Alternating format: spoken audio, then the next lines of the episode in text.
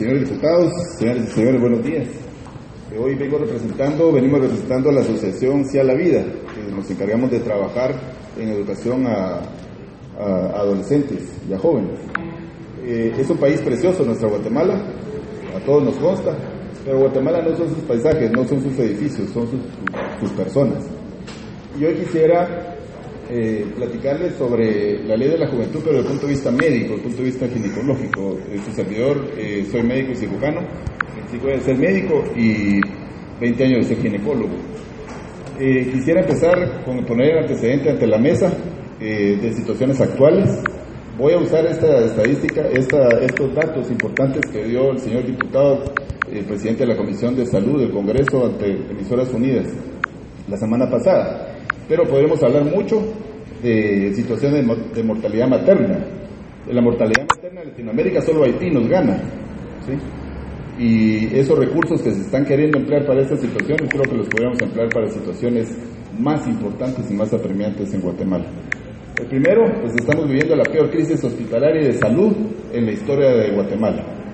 Segundo, estamos en un desabastecimiento de inmunizaciones eh, el año 2015 no se cubrió en inmunizaciones al 45% de los niños y 25 mil niños quedaron no protegidos para la sarampión el año pasado. En este año, por una situación, ustedes sabrán mejor que yo, el, presupuesto del Congreso para la salud se redujo 1.500 millones de quetzales para este año. No sé qué situación es la que ocurrió, pero, pero pasa. Y en los hospitales nacionales Roosevelt y San Juan, no digamos los del interior, se acarrean 525 millones de quetzales para este año. Y eso hace un desabastecimiento de, medicamentos cruciales y básicos, por ejemplo anestésicos, que se tiene hoy en día en cero la, presencia de anestésicos para estos dos hospitales. Quiero llamar la atención también eh, de tener el cuidado de cuestiones de estadísticas que se manejan porque resulta ser que Guatemala ahora es el país mejor eh, en manejar estadísticas, mejor que Estados Unidos, porque ahora presentan estadísticas hasta enero de 2016 y muy astutos. Pero resulta, ¿de dónde sacan estadísticas si tenemos una cuestión de estadística lamentable en Guatemala? Solo hay que abrir los ojos un poquito en esto. Y también quiero llamar la atención en situaciones cuando se habla de juventud. Me quiero referir específicamente en este momento al artículo 3. Si ustedes ven en el capítulo 3, en el inciso A, hablan de jóvenes adolescentes. Jóvenes adolescentes los, los tipifican ellos entre 13 y 18 años. Veamos hablar del artículo B.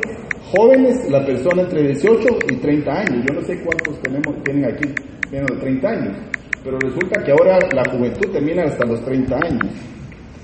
Y juventud es los incisos A y B. O sea que juventud para esta ley, para este proyecto de ley, es de los 13 hasta los 30 años. Y la juventud en situación especial son los literales A y B, pero situación especial ¿por qué? Porque cuya situación, y esto es literal a, como está el proyecto de ley, cuya situación social, económica, física, mental, cultural y legal les impide o limita el pleno goce de sus derechos. Pregunto, jóvenes de 13 a 18 años. Yo tengo una nieta que está por cumplir 13 años. Y mayores de 18 años, si nuestra, ya de, después de 18 años ya pueden votar. Ya son, ya pueden, con algún delito ya tienen derecho a una cárcel. Pero, pero menores de 18, de 30 años, pregunto, de 25 a 30 años, ¿qué es lo que está escondido atrás de esto? ¿Por qué, por qué poner edades de 25, 30 años cuando ya es un joven? Legalmente hablando. Aparte es que nos sintamos jóvenes todos, tengo 54 años y me siento igual que un, joven de 18. Eh, ahora quisiera referirme a los anticonceptivos. Los anticonceptivos, y ahí sí, eh, desde el punto de vista médico, basado en evidencias, los anticonceptivos no son botonetas, no son los dulces preciosos que, tenemos, son drogas que van a, actuar en, en, qué forma en el cuerpo. Se está proponiendo que esto se use en niñas de 13 años, 14 años. 16 años. Estadísticas dicen embarazos en adolescentes de 16 a 19 años, pero si vemos solo los grupos de 18 a 19 años, ahí está la etapa reproductiva de una mujer. Habría que ver cuántos son en realidad de 13 a 16 años. Un anticonceptivo no evita una ovulación, sale el óvulo llega a la, a la mitad de la tropa de falopio, se da el embarazo porque un anticonceptivo no previene el embarazo, no evita el embarazo. Se da el embarazo y cuando viene el embarazo acá y se quiere anidar acá, lo que ha hecho es en vez de caer en un endometrio acolchonado, cae en un endometrio engrosado como una pared de concreto. Entonces el embarazo va a seguir de largo. Para provocar todo este, todo este, toda esta cuestión, imagínese usted lo que implica esto en el cuerpo de la mujer para provocar que este embarazo no se anide, no se implante. Cuando hablamos de anticonceptivos, hablamos anticonceptivos modernos de la píldora del día después que es lo mismo de un anticonceptivo, solo que de emergencia va a deshacer el endometrio para que la implantación no se dé.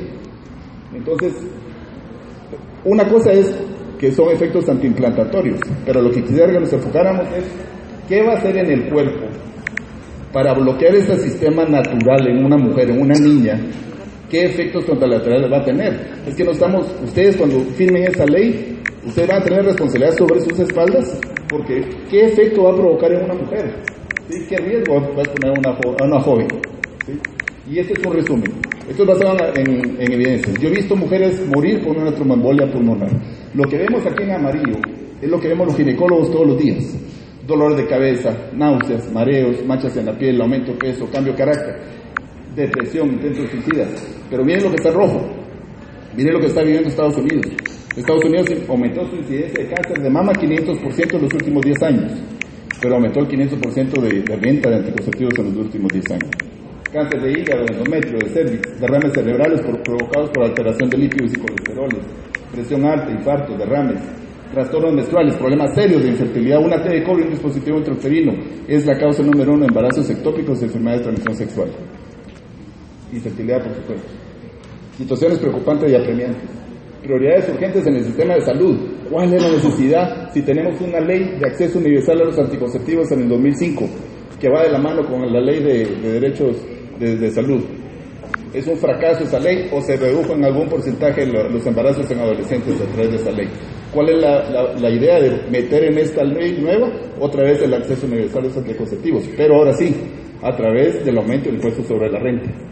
Y todos vamos a pagar esos impuestos a raíz de esto. Va sobre las espaldas de ustedes. Cualquier recurso debe ser invertido en una situación apremiante de salud del sistema. ¿Cuál es la intención de promover anticoncepción en mujeres de 13 a 16 años? Si nosotros queremos en realidad sacar adelante a esas jovencitas, una joven no va a terminar de ser abusada porque está tomando o le está inyectando un anticonceptivo. Hay que llegar a la raíz, a la base. Y, esa, y eso es un anticonceptivo que alguien va a ser, va a ser beneficiado. Y quiero terminar con esto. ¿Quién se está beneficiando de acceder, de que un joven de 13 a 16 años acceda gratis, pagado por el gobierno, ¿quién se va a beneficiar de eso? O que un joven de 28 años tenga gratis anticonceptivo. Hay empresas nacionales y empresas transnacionales que se van a hacer millonarios o más millonarios de lo que está pasando en esto. Como les decía, este es mi nieta a los dos años, pero tengo una nieta que está por cumplir 13 años. Y todos somos papás o somos abuelos. Y a ellos, porque está bien promover, pero pregunto, y con esto lo dejo y concluyo, ¿usted estaría interesado en que su hija o su hijo o su nieto o su nieta consuma un anticonceptivo, tenga una T de cobre o un Yarel en el, bajo el brazo a los 13 años? Si usted dice que no a esa pregunta, a esa respuesta, ¿por qué entonces promoverlo una ley para la demás población de nuestro gobierno? Que Dios le bendiga. Muchas gracias.